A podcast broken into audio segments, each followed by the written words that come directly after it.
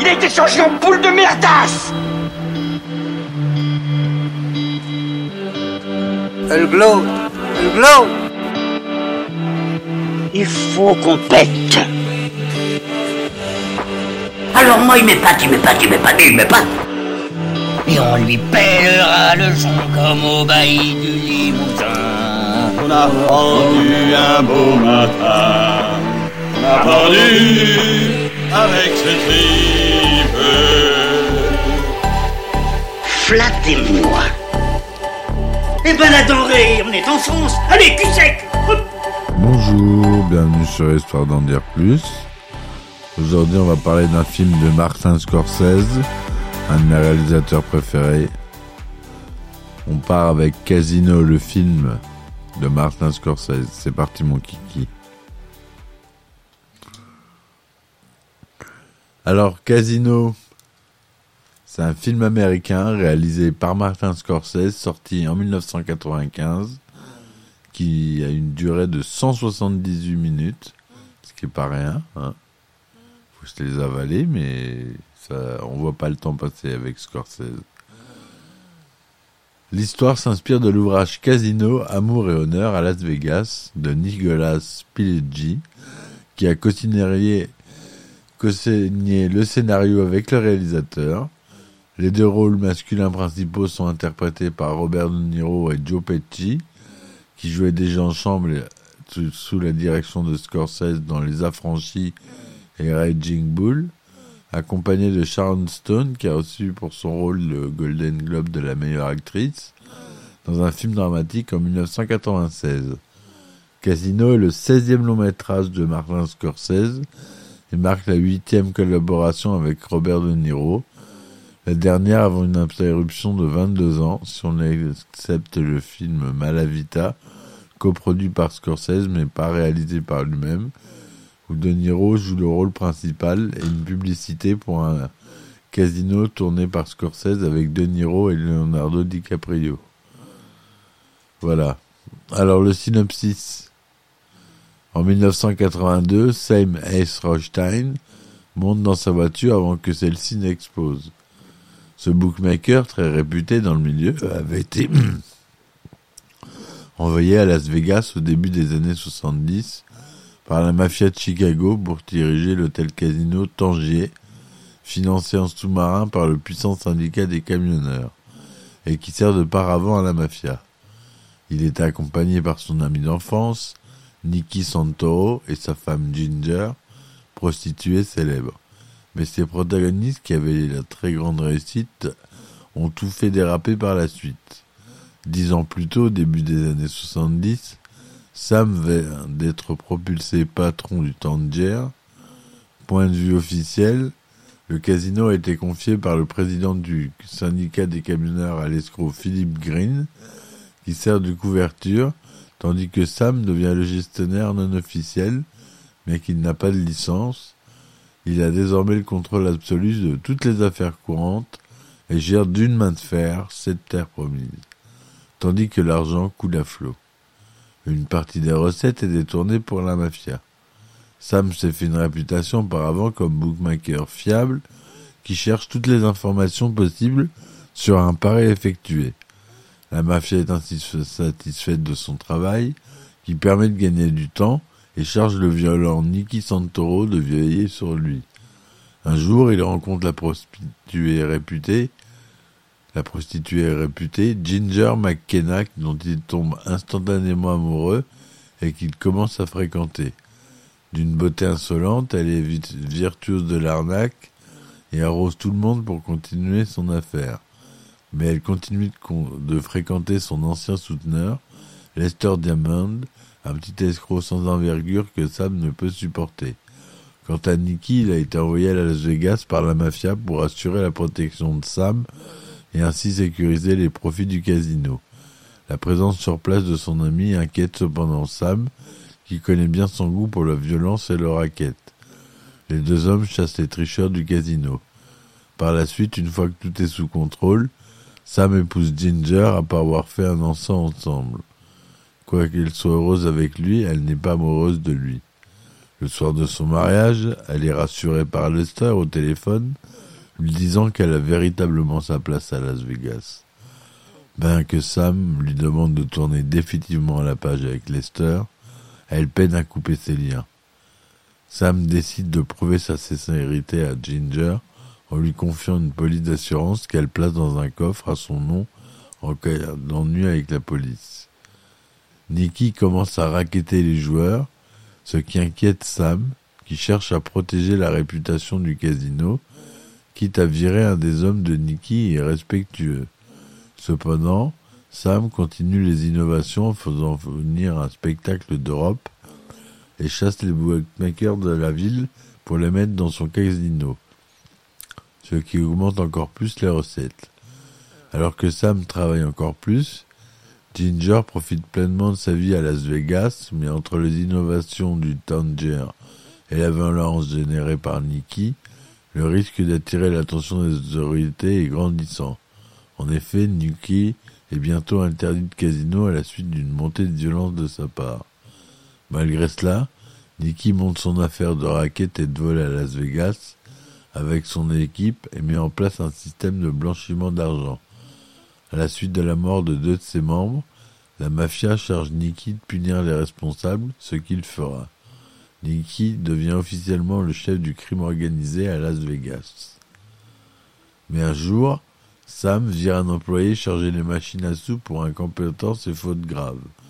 Aussi, celui-ci n'est autre que le beau-frère du chef de la police qui menace alors d'ouvrir une enquête contre Sam s'il ne réintègre pas rapidement au casino.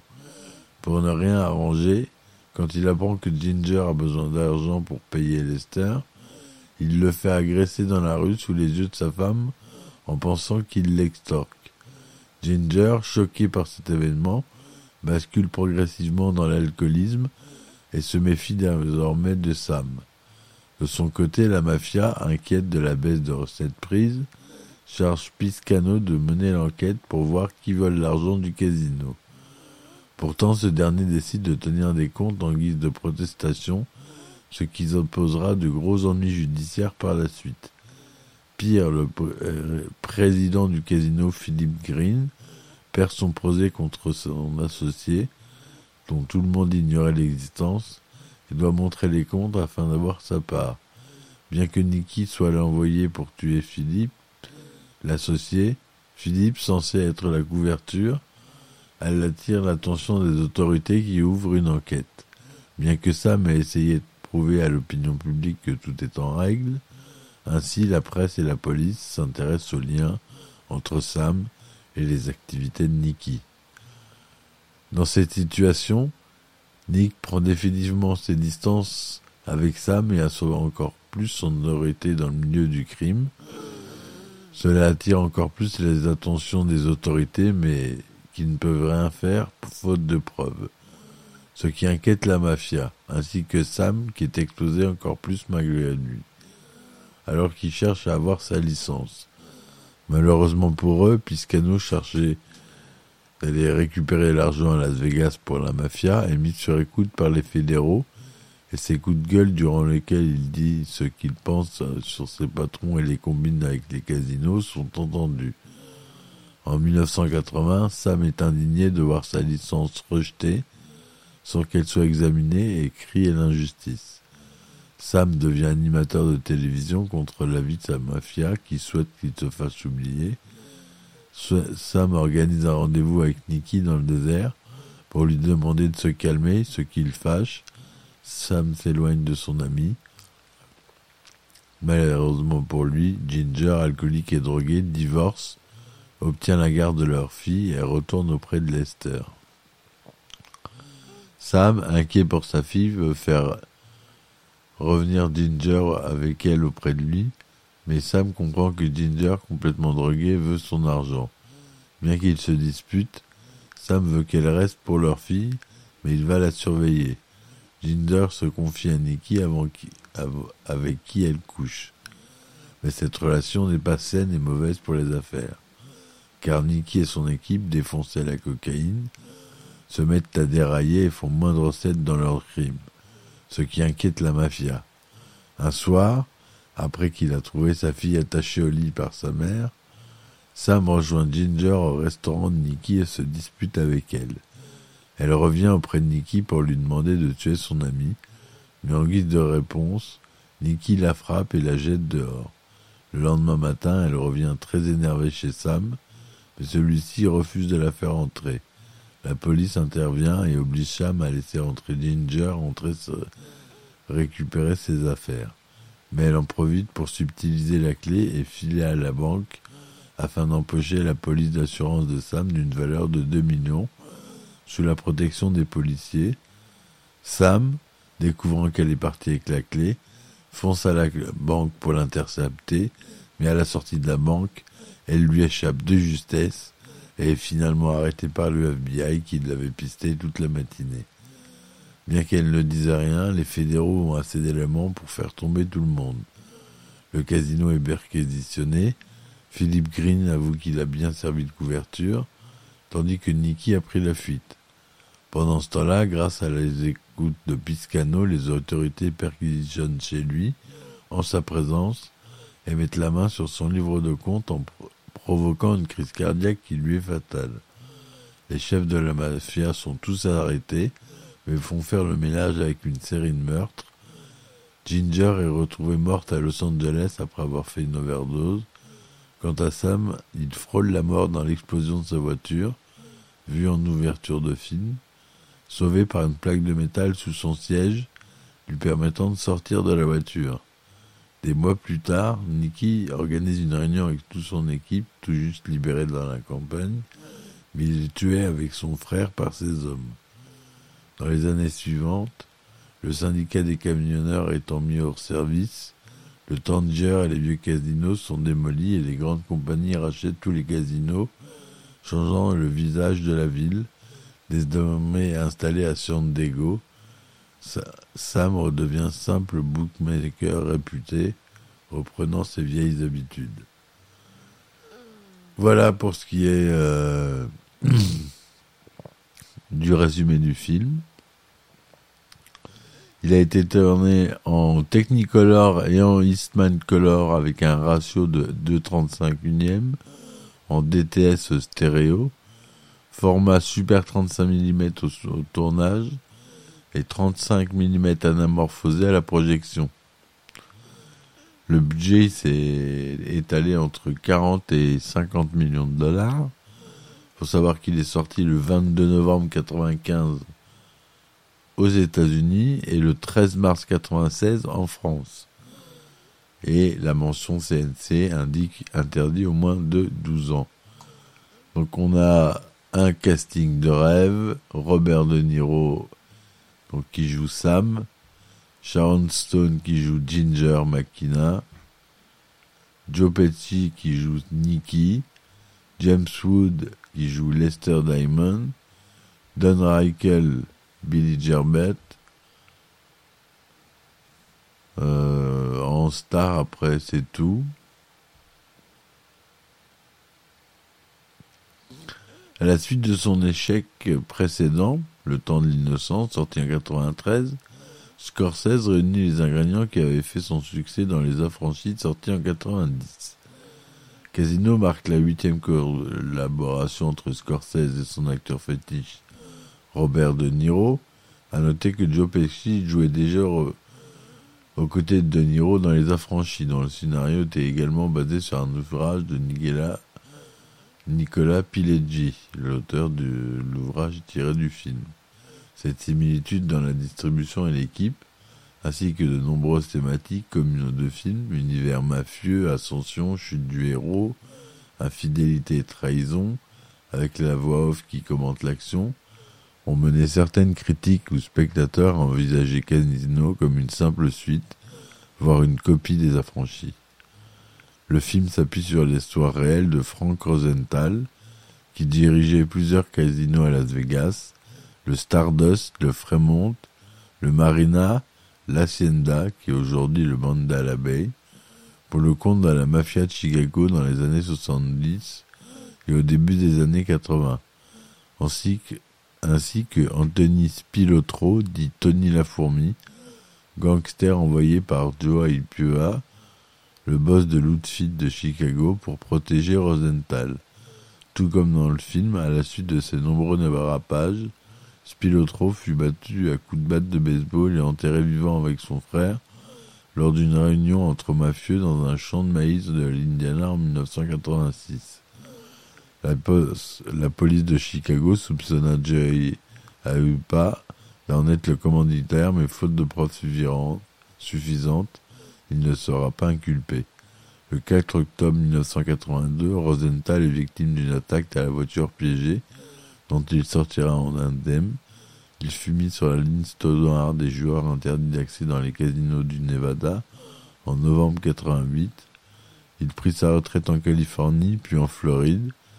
Le rôle d'Ishikawa est basé sur la vie du casse-cou japonais Akio Kashiwagi, très célèbre dans le monde du jeu dans les années 70. Il avait dilapidé tous ses crédits à la fin des années 80, devant des millions de dollars à plusieurs dirigeants de casinos. Il fut assassiné par la mafia japonaise en 92 à Tokyo. Scorsese choisit de tourner dans un casino plutôt que dans un studio cherchant absolument le, réalisme. Le casino Tanger évoque en fait le Stardust, mais les prises de vue eurent lieu au Rivera de Las Vegas pendant un mois de nuit, entre 1h et 4h du matin. Casino, on l'a déjà dit, c'est la huitième collaboration entre Scorsese et De Niro. Ça remonte à 73 année de Main Street. Et ensuite, ils ont tourné Taxi Driver en 76, New York, New York en 77, Raging Bull en 1980, La Valse des Pantins en 82, Les Affranchis en 90, le remake des Nerfs Vifs en 92 et The Irishman en 2019, avec des effets spéciaux extraordinaires, The Irishman. L'avocat de Sam dans le film, Oscar B. Goodman, surnommé le porte-parole de la pègre, et par la suite maire de la ville, 1999, fait une apparition symbolique dans le film dans son propre rôle. Pour le rôle de Ginger, plusieurs actrices furent envisagées avant Sharon Stone, à savoir Nicole Kidman, Kim Basinger, Melanie Griffith, Tracy Lords et Madonna. Comme d'autres films de Martin Scorsese, la mère du réalisateur, Catherine Scorsese, fait une apparition dans casino. Elle joue ici la mère de Piscano, le bras droit de Nicky. Don Rickles, qui joue le directeur du casino Billy Sherber, a vraiment connu Sam Hayes Rothstein en participant à un de ses shows télé, The Frank Show, en 77. Au niveau des costumes, Robert, De Niro porte 70 costumes différents durant le film et Sharon Stone 40 robes différentes pour un budget total d'un million de dollars. À la fin du tournage, les comédiens ont été autorisés à les garder. Comme la plupart des films de Martin Scorsese, et contrairement à ce qui se passe en général sur les films américains de l'époque, le montage ne débute qu'une fois le tournage terminé. Selon le réalisateur, c'est un film qui a une histoire mais pas d'intrigue. C'est pourquoi il a été difficile à monter. L'histoire, suivant une logique d'épisode, 45 minutes du film sont coupées, que la monteuse trouve néanmoins vraiment merveilleuse, mais ces, ces coupes sont jugées indispensables pour que le film puisse fonctionner. La structure du film est difficile à trouver, L'idée de la corruption à Las Vegas devait être à l'origine intervenir beaucoup plus tard. La séquence où on voit un des employés du casino entrer dans la salle des comptes et mettre de l'argent dans une valise devait apparaître qu'au bout d'une heure de film. Elle a été déplacée au début pour qu'on sente la corruption pendant la suite du récit en arrière-plan. Il s'agit du premier film sur lequel Martin Scorsese et sa monteuse Thelma Schoonmaker travaille en montage non linéaire. Grâce à ce système, il est aurait possible de faire plusieurs montages d'une scène sans avoir à défaire ce qui a été fait, à l'inverse du montage directement sur pellicule. Par ailleurs, ces techniques permettent d'avoir des fondus sans attendre, comme précédemment, qu'ils soient produits par le laboratoire, Ceci aide à les placer les fondus enchaînés dans les mouvements de caméra qu'ils jugent trop longs pour les raccourcir, en particulier les travelling. Sous l'influence de la nouvelle vague, ils étaient alors jusqu'alors hostiles au fondu, notamment pour de son utilisation classique, pour figurer le passage du temps. Le premier essai est tenté dans la scène où le personnage incarné par Robert De Niro regarde des joueurs japonais. Un fondu est fait au milieu du travelling, avant sur lui, permettant à la fumée de sa cigarette qui sort de sa bouche d'arriver sur le fondu. Jugeant cet effet réussi, le réalisateur et sa monteuse le répètent dans le film afin d'en faire une figure de style. Casino remporte euh, un succès commercial en grangeant plus de 116 112 375 dollars de recettes mondiales, dont 42 42 512 375 aux États-Unis pour un budget de production estimé entre 40 et 50 millions. En France, il fait 1 657 000 entrées. Il a beaucoup de, il a quelques distinctions. Golden Globe de la meilleure actrice d'un film dramatique pour euh, Sharon Stone. Nomination du Golden Globe du meilleur réalisateur pour Martin Scorsese. Nomination à l'Oscar 96 de la meilleure actrice pour Sharon Stone. Voilà. Donc euh, j'espère que cette critique vous aura plu. N'hésitez pas à me laisser des commentaires et à mettre des likes et à partager. Ça serait sympa. Autour de vous. Et puis je vous dis à très vite pour un nouvel épisode. Allez, ciao Il a été changé en boule de merdasse Elle glow Elle glow Il faut qu'on pète. Alors moi, il m'épate, il m'épate, il m'épate, il m'épate. Et on lui pèlera le son comme au bailli du Limousin. On a rendu un beau matin. On a pendu avec ce tripe. Flattez-moi. Eh ben la denrée, on est en France. Allez, cul sec